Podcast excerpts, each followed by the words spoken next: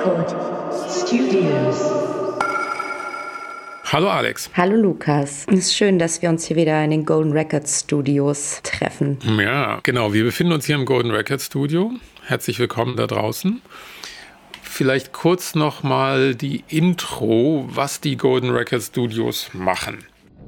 Das Ding heißt Golden Record Studios, unter anderem deshalb, weil die NASA 1977 zwei Raumsonden in die dunklen Weiten des Weltalls geschickt hat. Voyager kurz rekapituliert. Die NASA stellt fest, beziehungsweise Mitarbeiterinnen der NASA stellen fest, dass in diesem Jahr die Planeten des Sonnensystems eine besondere Konstellation haben, die es ermöglicht, unter Ausnutzung der Schwerkraft dieser jeweiligen Planeten zum ersten Mal eine Sonde an den äußeren Rand unseres Sonnensystems zu schicken. Gesagt, getan, hat ein paar Jahre Vorbereitungszeit, die Sonnen werden losgeschickt und schaffen es tatsächlich, alle Planeten abzufliegen. Es werden hervorragende, wunderbare, beeindruckende Bilder geschossen von allen möglichen Monden. Es werden auch neue Monde noch entdeckt bei manchen Planeten. Und was aber die Wissenschaftler wie die Oral History oder die Mythologie des Projekts geht, dass die WissenschaftlerInnen, die beteiligt waren an dem Projekt, eigentlich vorab schon dachten, okay, wir fliegen vielleicht bis Pluto etc. Aber wir können dann tatsächlich die Sonden nämlich weiter schicken über unser Sonnensystem hinaus. Und das wurde dann auch tatsächlich an dieses ursprünglich kommunizierte Projekt angeschlossen, dass man gesagt hat, okay, und wisst ihr was, jetzt geht es nochmal raus, richtig in den Weltraum. Und die beiden Voyagers sind tatsächlich unterwegs bis heute, haben vor ein paar Jahren auch unsere Heliosphäre verlassen, den Einflussbereich unserer Sonne, und sind jetzt die menschengemachten Objekte, die am weitesten da draußen unterwegs sind. Und wenn nichts dazwischen kommt, könnte auch eine Hoffnung sein, dass denen mal was begegnet zwischendurch. Aber wenn ihnen nichts begegnet, werden sie ungefähr in 40.000 Jahren am ersten Planeten vorbeikommen. Und was aber damals passierte und uns vor allem interessiert hat, ist, dass dann Carl Sagan, ein Astronom, Welterklärer seiner Zeit, der mit der NASA vorher schon kooperiert hatte, von dem Projekt erfuhr und gesagt hat, okay, wenn wir das machen, dann müssen auf diese Sonden aber auch bitte schön Lebenszeichen, Informationen über uns Menschen angebracht werden. Und dazu haben sie diese Golden Records, also zwei goldene Schallplatten, entwickelt und mit Inhalten befüllt, Bilder, Ton, Musik, die sowas wie ein Kollektiv-Selfie der Menschheit sein sollen, die unsere noch unbekannten Alien-Freundinnen da draußen Auskunft geben, wer wir sind auf der Erde. Und in dem, was ich jetzt erzählt habe, wird schon klar, es wurde damals sehr menschlich gedacht. Das heißt, die Erde wird sozusagen mit Menschheit relativ gleichgesetzt. Natur kommt eigentlich immer nur in Bezug auf Menschen vor, was, glaube ich, auch ein Thema für heute sein wird. Und es waren damals sieben weiße US-Amerikanerinnen, fünf Männer, zwei Frauen, die letztlich über die Inhalte entschieden haben, wo ich mir denke, wow, was für eine Schutzpe, was für eine, ein Bravado-Akt zu sagen, wir sieben entscheiden jetzt, wie für die nächsten. Das Ding kann ungefähr 500 Millionen Jahre unterwegs sein, wie für die nächsten 500 Millionen Jahre Menschheit dargestellt wird. Das machen wir jetzt mal. Wir machen die Aufnahmen und schicken das los. Das finde ich immer noch sehr beeindruckend. Ich glaube, ich selbst denke ich immer, würde in so eine katatonische Starre verfallen, wenn ich diesen Job hätte, den ich wahrscheinlich nicht bekomme. Unser Unterfangen aber ist jetzt in den Golden Record Studios zu sagen, hey, 40 Jahre später ist es an der höchsten Zeit, ein neues Kollektiv-Selfie der Menschheit oder vielleicht sogar des Lebens auf dem Planeten zu erstellen. Das haben wir begonnen, damit ist unsere Reise unterwegs. Und wir laden uns dazu verschiedene Expertinnen, Gäste ins Studio der Golden Records ein, um mit ihnen gemeinsam zu überlegen, was könnte da drauf, wer entscheidet das, wie wird das dargestellt, wie vermitteln wir das, wie kommunizieren wir das? Etc. Jedes Gespräch nimmt insofern einen anderen Weg, ausgehend von diesen Golden Records. Golden Record Studios.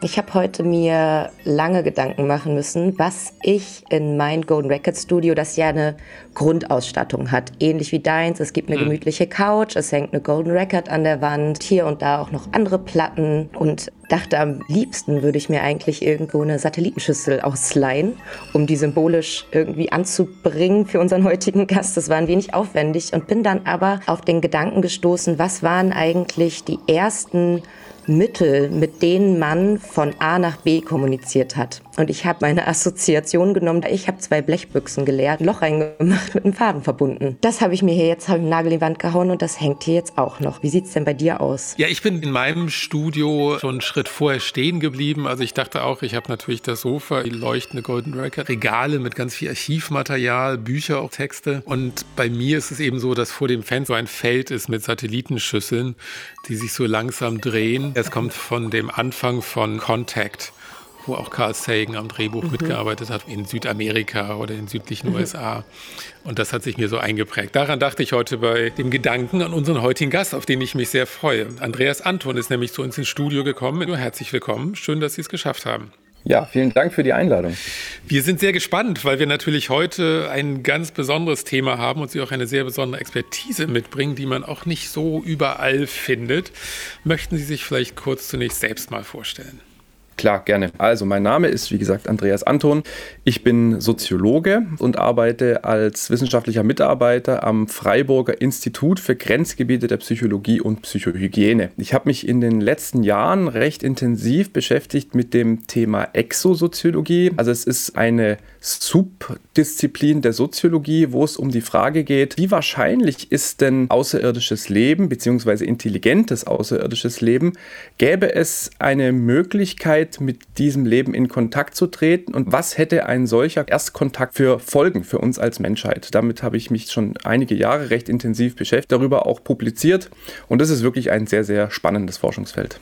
Das glaube ich auf jeden Fall. Wie sind Sie denn selbst darauf gekommen? Also haben Sie als Kind auch sehr viel Science Fiction gelesen, Filme hm. geschaut? Ja, das ist tatsächlich so. Also ich habe mich schon als Kind, Jugendlicher sehr interessiert für diesen ganzen Themenbereich außerirdisches Leben. Habe eben dann auch entsprechend Science Fiction Bücher gelesen oder die entsprechenden Filme geschaut, also Star Wars, Star Trek. Das hat sich dann aber relativ schnell bei mir auch kombiniert, sage ich mal, mit einem Interesse, was jetzt über fiktionale Formate hinausging. Also ich habe dann auch entsprechende Sachbücher gelesen, war einfach unglaublich fasziniert von dieser Frage, sind wir allein? Ja? Inzwischen haben wir ja tatsächlich einen ganz anderen Kenntnisstand. Wir wussten ja noch bis Mitte der 90er Jahre gar nicht, gibt es denn tatsächlich Planeten außerhalb unseres Sonnensystems? Wir hatten noch keinen einzigen Beleg dafür. Inzwischen haben wir über 4000 Exoplaneten entdeckt, einfach durch verbesserte Messmethoden. Wir wissen also inzwischen, dass Planeten keine Ausnahme sind, sondern tatsächlich eher die Regel. Und das sind natürlich Dinge, die haben unser Nachdenken inspiriert über dieses Thema das hat uns durchaus aber auch erstaunt, dass unsere Publikationen zu diesem Thema eine gewisse mediale Resonanz auch erzeugt haben. Und wir sind wirklich sehr gespannt, äh, wie das noch weitergehen wird und wo die Reise hingeht. Als Sie gesagt haben, die Frage, gibt es noch leben außerhalb von uns oder sind wir allein, habe ich mich gefragt. Mhm. Wäre die Antwort, ja, wir sind allein, ob das nicht auch was wahnsinnig Erleichterndes hätte? Oder im Gegenteil, dass es irgendwie was wenig Erleichterndes hätte, weil man so ganz alleine mit seiner Welt auf seiner Welt bleiben würde. Also herauszufinden, dass wir tatsächlich alleine sind im Universum, das ist was, was ja eigentlich nicht realistisch ist. Wir können ja nicht ausschließen, dass es irgendwo Leben und vielleicht sogar intelligentes Leben. Also das dürfte schwierig werden, ähm, das tatsächlich auszuschließen ausschließen. Aber also ich sage immer, wenn mich jemand fragt, dass ich also durchaus eine, eine Kiste Bier zu wetten bereit wäre, dass in meiner Lebenszeit wir noch einen, also zumindest starke Hinweise, wenn nicht sogar einen definitiven Nachweis von außerirdischem Leben finden werden. Entweder innerhalb unseres Sonnensystems. Eine ganz andere Frage ist dann das intelligente außerirdische Leben und da ist es, das ist natürlich eine sehr schwierige Frage, weil man muss sich ja überlegen, was muss denn alles passieren? Welche Kriterien müssen erfüllt sein, damit sich aus einfachem Leben zunächst mal komplexes Leben dann eben auch intelligentes Leben entwickelt, was eben auch dann eine technologische Zivilisation entwickelt. Denn davon sprechen wir ja, wenn wir von außerirdischen Intelligenzen sprechen, also von außerirdischen Zivilisationen, die auch technisch dazu in der Lage wären, mit uns zu kommunizieren oder es zumindest zu versuchen. Das ist natürlich eine sehr schwierige Frage. Und wenn man sich anschaut, wie die Entwicklung unserer eigenen Spezies verlief, da hat auch sicher der Zufall eine große Rolle gespielt. Und wie wahrscheinlich solche Entwicklungsverläufe nun bei außerirdischem Leben sind, das kann man schlicht und ergreifend nicht einschätzen. Also angesichts der Größe des Universums Universums und angesichts der Tatsache, dass potenzielle Entstehungsorte für Leben doch relativ häufig zu sein scheinen, dass es eben wahrscheinlich ist, dass sich aus zumindest manchen dieser belebten Planeten, dass da eben auch intelligentes Leben entstanden ist und dieses Leben eben auch ähnlich wie wir gewissermaßen eine technologische Evolution durchlaufen hat. Also die Entdeckung außerirdischen Lebens generell wäre aus meiner Sicht nichts weniger als eine der größten wissenschaftlichen Sensationen und die Entdeckung intelligenten außerirdischen Lebens würde dem natürlich noch mal eins draufsetzen, ja? Also weil das würde ja dann endgültig diese Frage beantworten, sind wir allein im Sinne von gibt es außer uns Menschen eben auch andere intelligente Lebensformen? Die Zivilisation, Gesellschaften entwickeln, Technologie entwickeln und mit denen wir vielleicht sogar in irgendeiner Form in einen Austausch gehen können. Und das wäre, glaube ich, was die Folgen über die Wissenschaft hinaus anbelangt, doch eine ganz, ganz einschneidende Entdeckung. Golden Record Studios. Ich dachte, angenommen, wir würden jetzt irgendwelche bakterienartigen Organismen, meinetwegen in der Atmosphäre der Venus nachweisen können, das wäre sicherlich eine wissenschaftliche Revolution einerseits, aber als Menschheit da relativ bald wieder zum Alltagsgeschäft drüber hinweggehen würden. Spannend sind ja das, was mir zum ersten Mal von Ihrer Forschung begegnet, ist die verschiedenen Szenarien, die man in der Exosoziologie beschrieben haben, was die Szenarien sind zwischen Entdeckung, Kontakt und Signal, die uns als Menschheit begegnen könnten und was das auslösen würde. Könnten Sie das vielleicht nochmal kurz skizzieren, mhm. was das für Roland Emmerich-artige Wellen mhm. auf der Erde auslösen würde? So. Ja. Also im Moment haben wir keinen einzigen Nachweis von außerirdischem Leben. Also wir gehen immer von n gleich 1 in Anführungszeichen aus. Ja?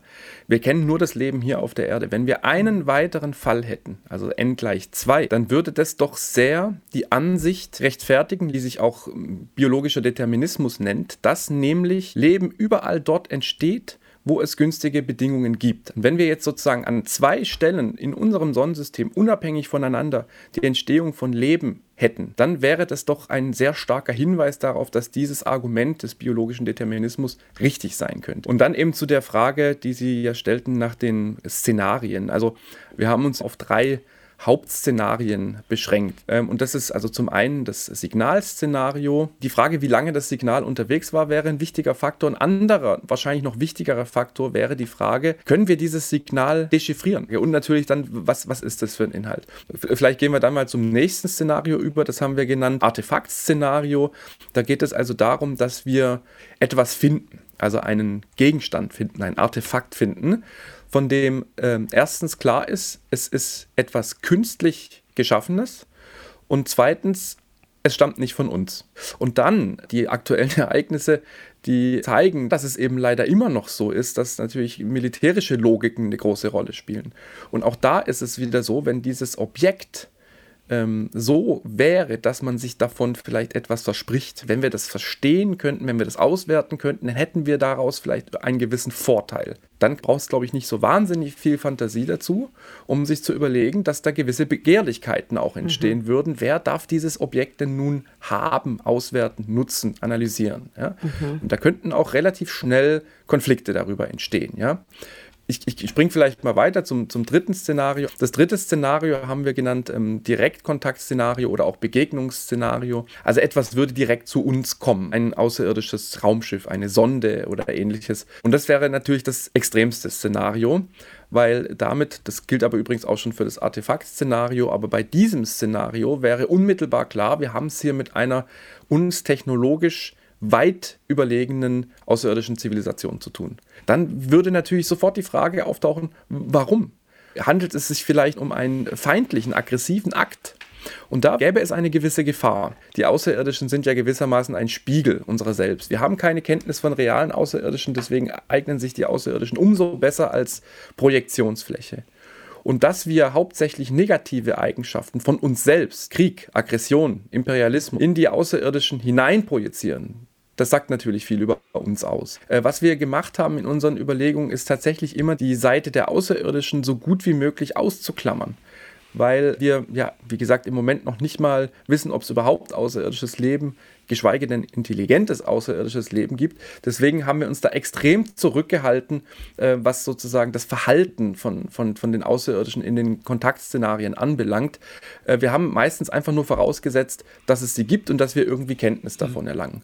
Was sich dann immer mehr abgezeichnet hat und ergeben hat, ist, dass ein Erstkontaktszenario in allen Fällen ein großes Risiko für uns als Menschheit darstellt. Und dass, dass dieses Risiko oder diese Risiken aber vor allem auch von uns als Menschheit ausgehen. Das war das, für uns schon Genau, das, das fand ich, wenn ich kurz einhaken ja, darf, ja. genau, das fand ich nämlich einen spannenden Punkt an Ihren Texten, dass man ja üblicherweise eben in Filmen etc. davon ausgeht, dass die Außerirdischen die Aggression mitbringen, ja, und uns überlegen sind mit Waffen ja. und Raumschiffen etc. Aber ich fand super interessant an Ihren Texten auch eben die Analyse, dass der Kontakt, je realer oder je imminenter er ist, dazu führt, dass unsere hiesigen Systeme ja. heiß laufen, implodieren, aggressive Zustände gegeneinander versetzt werden. Und das finde ich ist eigentlich ein bisschen das Erhellende und vielleicht auch Schockierende daran, ne, an die Fragen ja. der Szenarien. Sie kennen das ja sicher. Es gibt ja diese Vorstellung, gab ja auch von, von Reagan mal so eine Rede, dass äh, angesichts eines, einer außerirdischen Bedrohung die, die Menschheit vielleicht so zusammenrücken würde. Ne? Und das ist aus unserer Sicht aber durchaus eine naive Vorstellung.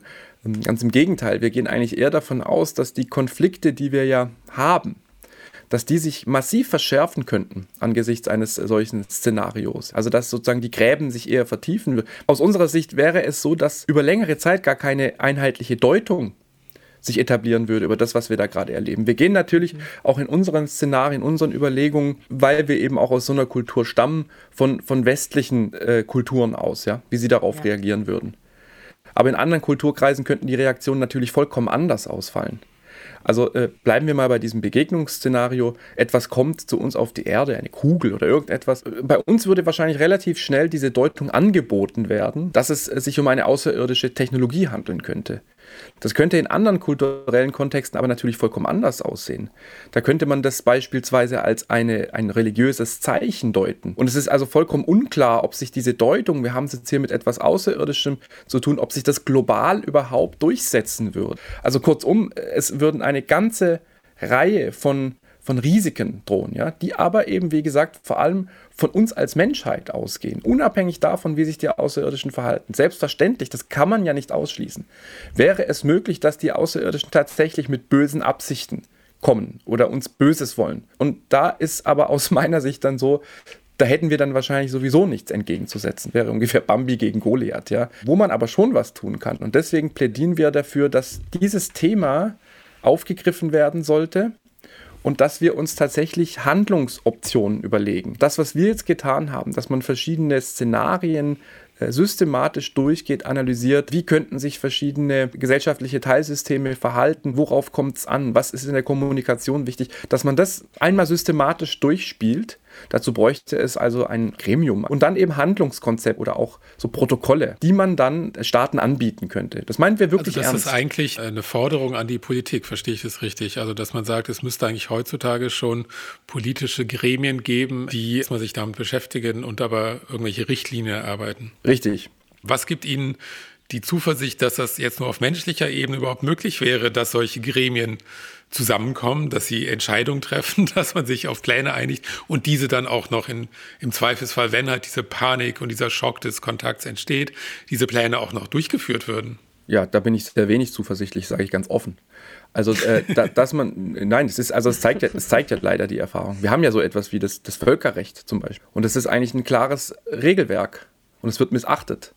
Insofern wäre es natürlich vollkommen naiv, davon auszugehen, dass man jetzt in diesem Fall, also Konfrontation mit einer außerirdischen Intelligenz, wenn man dann da so ein Verhaltensmöglichkeiten, Protokolle, Richtlinien hätte, dass dann sich da jeder dran hält. Davon gehen wir natürlich nicht aus. Es sind andere Aspekte, die uns dazu bringen, dass diese Forderungen aufzustellen und auch sehr ernst zu meinen. Der geeignetste Ort, um das ähm, auszuhandeln, wären die Vereinten Nationen aus unserer Sicht. Dann müsste eben, wie gesagt, eine äh, Gruppe aus Fachleuten über einen begrenzten Zeitraum sich zusammensetzen und müsste eben ganz konkrete ähm, Handlungsoptionen entwickeln oder Dinge äh, herausarbeiten, äh, die wichtig sind, wo man darauf achten sollte. Ja? Vor allem auch bei der öffentlichen Kommunikation dessen, was dann passiert. Wir vergleichen das gerne mal mit so einem Erste-Hilfe-Set im Auto. Jeder von uns hofft, dass er das nie brauchen wird. Aber wenn dann mal was passiert, ist doch jeder dankbar, dass man das hat, ja? dass man weiß, da ist was. Ja? Und ähm, so könnte es eben auch sein in, in so einer Situation, also bei einem realen Erstkontakt, dass dann zunächst mal alle wie der Ochs vorm Berg stehen, ja, wie es ja anfangs bei der Pandemie auch ein bisschen der Fall war, ja. Und dass dann, dann aber gut ist zu wissen, okay, Moment mal, wir hatten mal eine Gruppe, die hat sich damit auseinandergesetzt und mach mal Schublade XY auf. Mhm. Da gibt es ein Papier, wo drin steht, was jetzt zu beachten ist.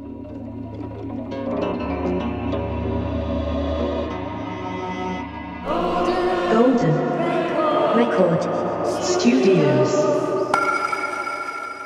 Ja, also innerhalb dieses Direktkontakt-Szenarios. Und in meiner Fantasie waren sie dann natürlich der Drosten der Exosoziologie, der, der immerhin so, ah, da gab es doch jemanden, der hat sich damit auseinandergesetzt. Und wir haben jetzt ganz viel über die, den misslingenden Erstkontakt und sagen wir mal Erstreaktion auf so ein Szenario besprochen. Vielleicht können Sie das nochmal deutlicher machen. Was gilt denn als ein gelingender Erstkontakt in diesem Direktkontakt-Szenario? Ja. Also zu Ihrer ersten Feststellung, dass äh, wir dann sozusagen die Drostens in diesem Kontext wären. Also mein Kollege Michael Schetsche, der spricht immer mal wieder davon, dass die Exosoziologie eine Leitdisziplin auf Abruf ist. Ne? Mhm. Also wenn dann der Fall der Fälle tatsächlich mal eintreten sollte, dann wäre die Exosoziologie wahrscheinlich plötzlich in aller Munde. Ja.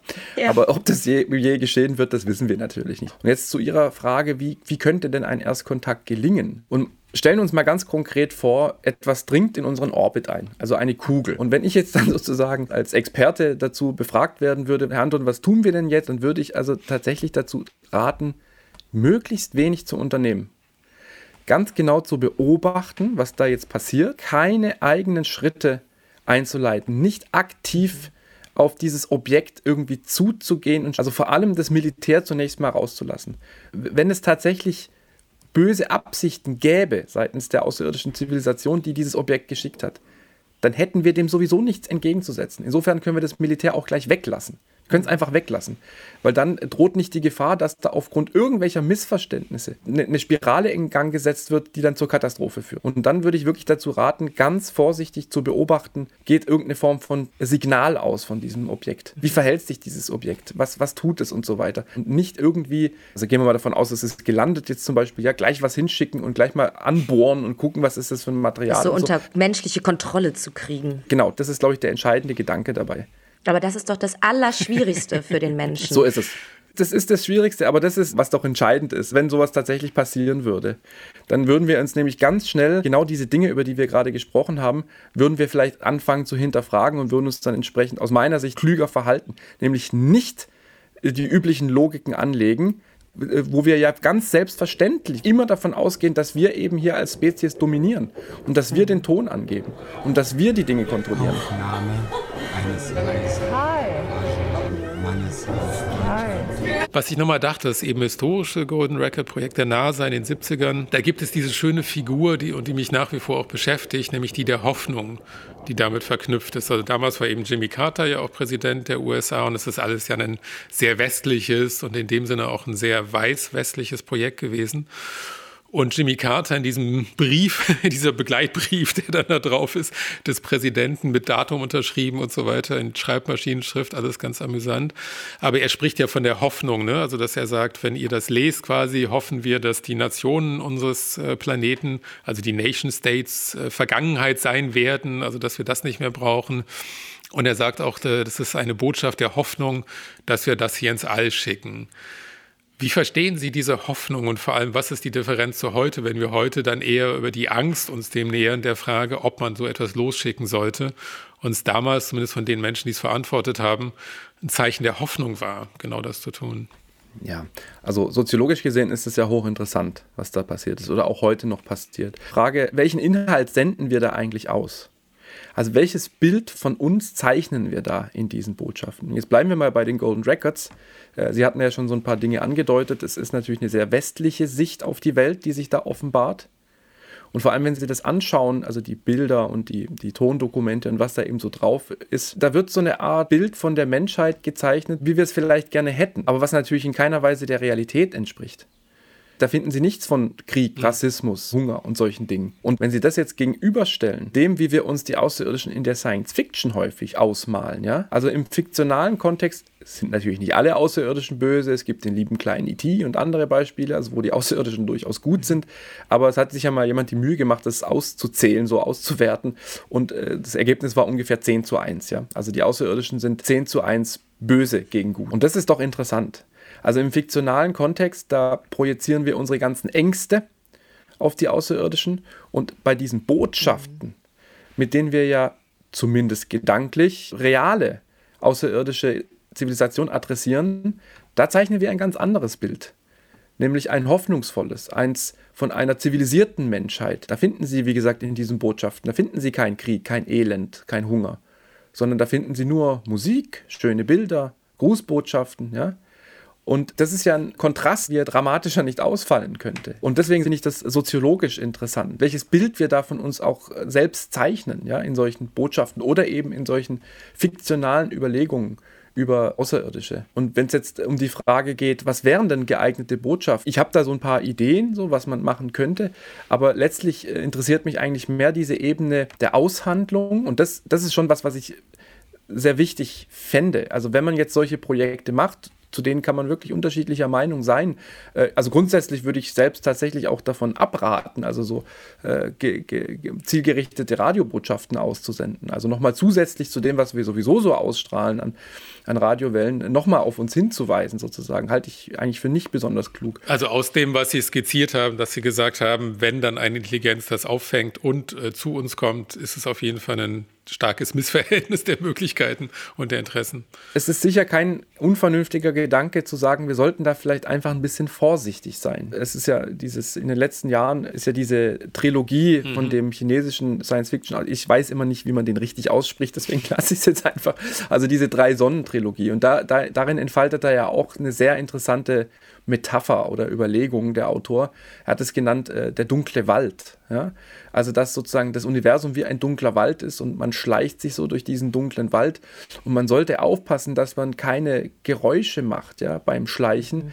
da sonst irgendwelche wilden Tiere auf einen aufmerksam werden könnten. Und die Grundüberlegung ist, wenn eine außerirdische Zivilisation Kenntnis erhält von einer anderen außerirdischen Zivilisation, dann ist sozusagen die Grundüberlegung, die könnte uns gefährlich werden. Und bevor die uns vernichten, vernichten wir lieber sie. Damit gar nicht erst irgendeine Bedrohungslage für uns entsteht. Das ist natürlich ein sehr, sehr pessimistisches Bild, was sicher auch wieder irgendwo von unseren Menschheitserfahrungen ausgeht. Aber ausschließen kann man es eben nicht, dass eine außerirdische Zivilisation, die uns entdeckt, dass es bei dieser Zivilisation keine Neugierde und Interesse und auch ja wie toll und interessant, sondern eher ein Bedrohungsgefühl erzeugen würde. Und insofern ähm, ist es sicher nicht, nicht falsch aus meiner Sicht zu sagen, lasst uns doch nicht noch zusätzlich äh, solche Botschaften aussenden. Aber wenn man sich darauf verständigt, wir wollen das tun, dann finde ich, müsste man halt in irgendeiner Form auch also nicht nur so ein paar Wissenschaftlerinnen und Wissenschaftler entscheiden, was kommt jetzt rein in diese Botschaft, sondern man müsste das irgendwie auf, ein, auf eine breitere Basis stellen, finde ich. Ja? Also diskutieren, was genau wollen wir von uns eigentlich zeigen?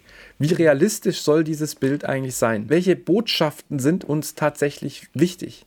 Was wollen wir als Menschheit denn aussenden? Also, dass man da mal einen breiteren kommunikativen Raum eröffnet, wo nicht nur so ein paar Spezialistinnen, Spezialisten darüber diskutieren, sowas packen wir da jetzt rein, sondern ähm, das ist ja auch eine sehr tiefgehende Frage, die damit verbunden ist. Wer sind wir eigentlich? Man kann sich ja überlegen, wenn man einem Fremden gegenübertritt, wie stellt man sich da hm. vor? Was, was ist da wichtig? Ja? Vor allem, wenn es darum geht, dass dieser Fremde auf einem ganz anderen Level spielen könnte. Ja? Ich stelle stell mir das gerade vor, genau, man, man hat einen übermächtigen Gegner, der einem gegenübertritt. Man fängt erstmal an, seine ganzen negativen Eigenschaften plus seine ungeklärten Emotionen und Aggressionen darzulegen. So ist es. Wobei, an, an, genau, da möchte ich trotzdem genau. mal anhaken, ich bin mir auch unschlüssig, Gott sei Dank darf ich oder muss ich das jetzt nicht heute entscheiden, ob wir eine Botschaft rausschicken oder nicht und an wen. Aber ich bin mir mhm. trotzdem so ein mhm. bisschen unschlüssig, weil das, was Sie beschreiben, und es ist ja auch so, glaube ich, die, das Bild des dunklen Waldes, was ja sehr, sehr, sehr starkes, mächtiges Bild ja. ist, ist ja auch, es sind nicht nur wilde Tiere da draußen, sondern Jäger. Ne? Also, dass wir sind alle sozusagen, der eine ist des anderen Jägers und wer die besseren Waffen Waffen und Long Distance hat äh, und die ganzen physikalischen Grundparameter ja. besser manipulieren kann, kann dann eben mal so ein Sonnensystem einfach in zweidimensionale Fläche verwandeln und vernichten dadurch so. Und ich noch überlege, weil es gibt ja die sogenannte Kooperationsforschung auch seit einiger Zeit, die ja entstanden ist eben ja. in Abkehr oder Widerspruch zu dem sogenannten Sozialdarwinismus oder auch der, der neoliberalen Ideologie, dass halt quasi die egoistische Verfolgung der Eigeninteressen dann irgendwie magischerweise, dass Kooperation auch ein Grundprinzip des Lebens ist und vor allem, um zu höheren Zusammenhängen zu kommen, zu komplexeren. Und ich mich frage, ob nicht, wenn man sagt, aber angenommen, es gäbe höhere Intelligenzen, die in der Lage sind, uns äh, zunächst zu erreichen, könnte man ja auch sagen, dass denen vielleicht das, was wir erst anfangen zu lernen, dass Kooperation halt Grundbestandteil von auch erfolgreichem Leben ist, dass da das schon viel präsenter und selbstverständlicher wäre und die uns halt eher vielleicht als noch nicht so weit entwickelte Form sehen würden und eben, wenn man es positiv sieht, uns helfen würden, hm. zu sagen, okay, wir helfen euch jetzt auf die nächste Stufe zu kommen. Das ist natürlich was, was man nicht ausschließen kann. Gar keine Frage. Mhm. Aber man kann natürlich auch das Gegenteil nicht ausschließen. Das ist ja genau das Problem. Also wenn wir über außerirdische Motivlagen nachdenken, ja, da sind wir halt sofort, also wie wir das nennen, in den anthropozentrischen Vorannahmen oder auch in der anthropozentrischen Falle, könnte man sagen. Ja? Also dann fangen wir sofort an, unsere Motive, Überlegungen, Hoffnungen, Sehnsüchte, Ängste in mögliche Außerirdische zu projizieren.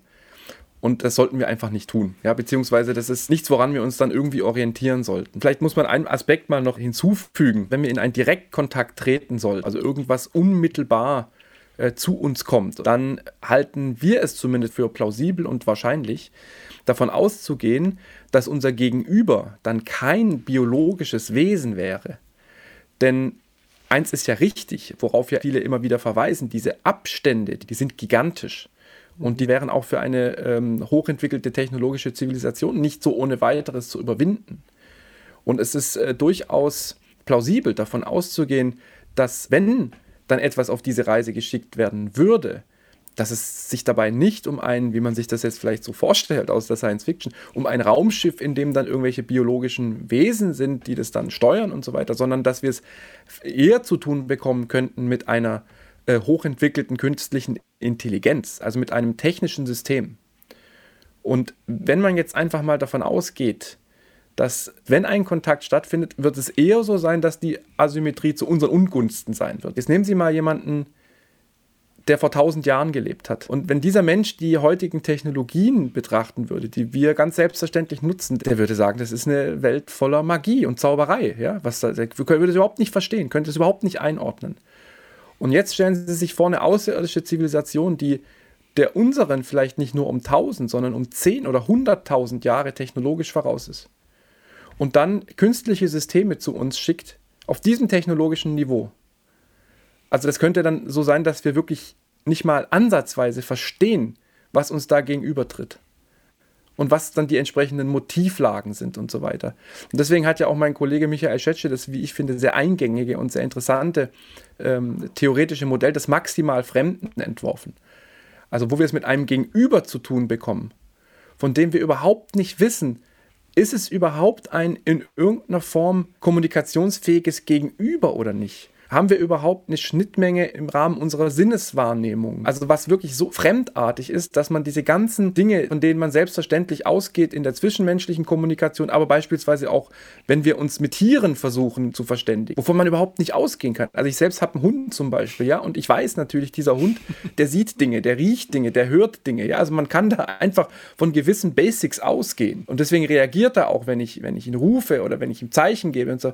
So, und das sind aber alles Dinge, von denen könnten könnten wir gar nicht ausgehen. Also wir würden erstmal so einer Blackbox gegenübertreten. Und deswegen sagen wir mit solchen Unterstellungen von Motiven, sei es jetzt eben Konkurrenz, Krieg, Aggression oder eben Kooperation, da, da sollten wir davon absehen, weil das ist einfach, letztlich äh, halten wir uns da nur einen Spiegel vor und über, überlegen, wie wir selbst so sind. Das kann natürlich sehr interessant und anregend und inspirierend sein, aber es sagt uns am Ende aus meiner Sicht nichts über die aus, möglichen Außerirdischen.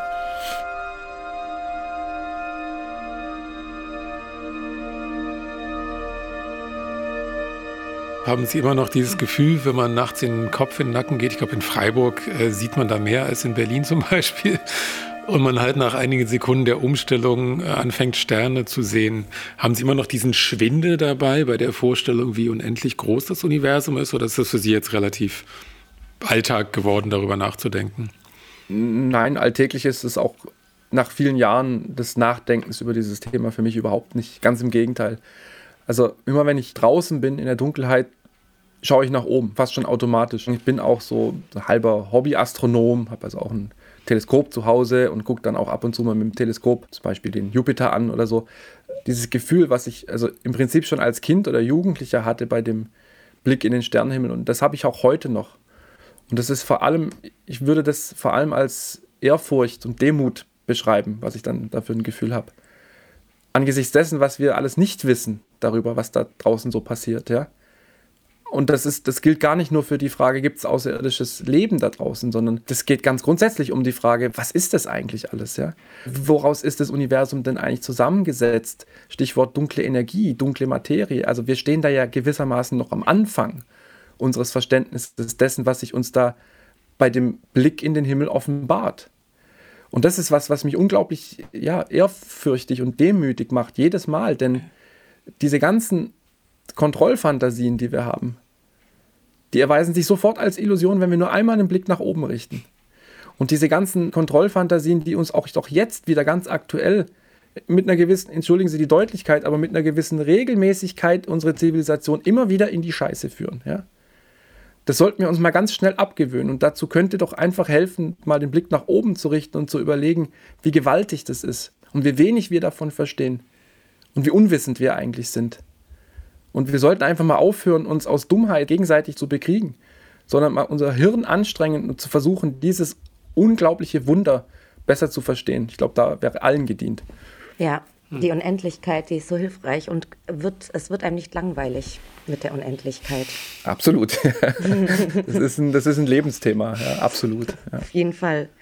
Also ich würde gerne zum Abschluss nochmal sagen, dass ich mich jetzt besser auf den Kontakt oder die Kommunikation mit Außerirdischen vorbereitet fühle, als auf den Kontakt oder die Gespräche mit Autokraten, was total absurd ist.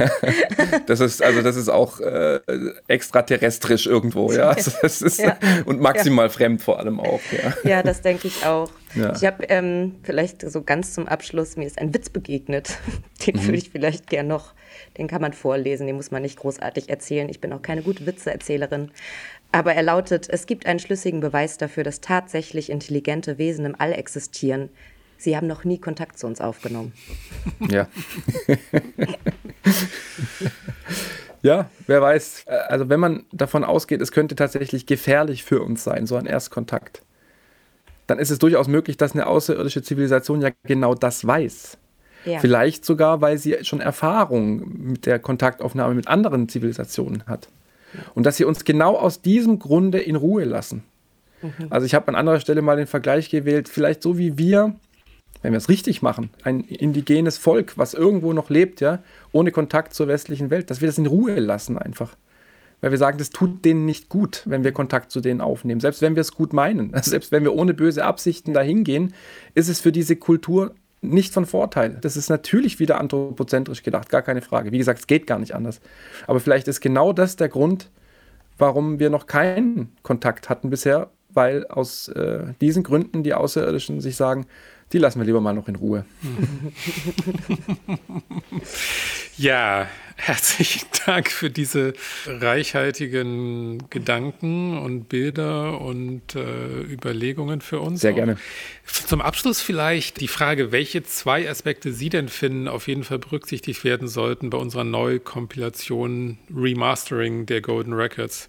Also vielleicht, wir hatten es ja relativ ausführlich besprochen, zum einen dieses Spannungsfeld, wie wir uns gerne zeigen möchten und der Realität. Also dass man das mal in den Blick nimmt und systematisch mhm. reflektiert, was, was heißt das eigentlich? Vor allem auch mit der Grundüberlegung, also wenn wir da irgendwie einer außerirdischen Zivilisation gegenübertreten, die lassen sich ja dann unter Umständen nichts vormachen. Ja? Also wenn wir denen dann nur positive Bilder ähm, präsentieren, das ist ja äh, durchaus dann eben anzunehmen, dass die eben so weit entwickelt auch sind, dass sie sagen, ja, also das kann man jetzt nicht ernst nehmen. Ja, das ist vielleicht etwas, wie sie sich gerne sehen würden, aber die Realität sieht vielleicht anders aus. Also diesen Aspekt so in den Blick zu nehmen und zum anderen natürlich auch einfach zu überlegen, ist es sinnvoll, das zu tun? Also wollen wir wirklich eine Botschaft aussenden?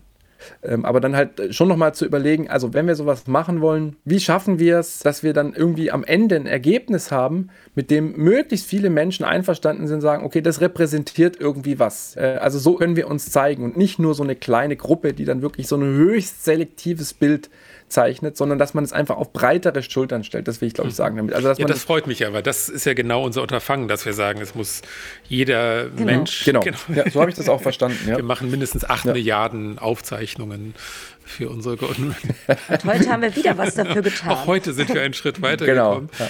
Cool. Ja, herzlichen Dank für Ihre Zeit und für die spannenden Beiträge. Alles Gute.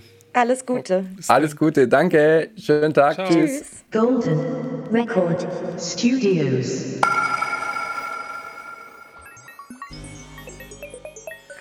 Ja, da war jetzt viel drin. Ich bin begeistert. Das heißt, wir haben gelernt, die Exosoziologie ist eigentlich die Leitdisziplin auf Abruf. das finde ich toll.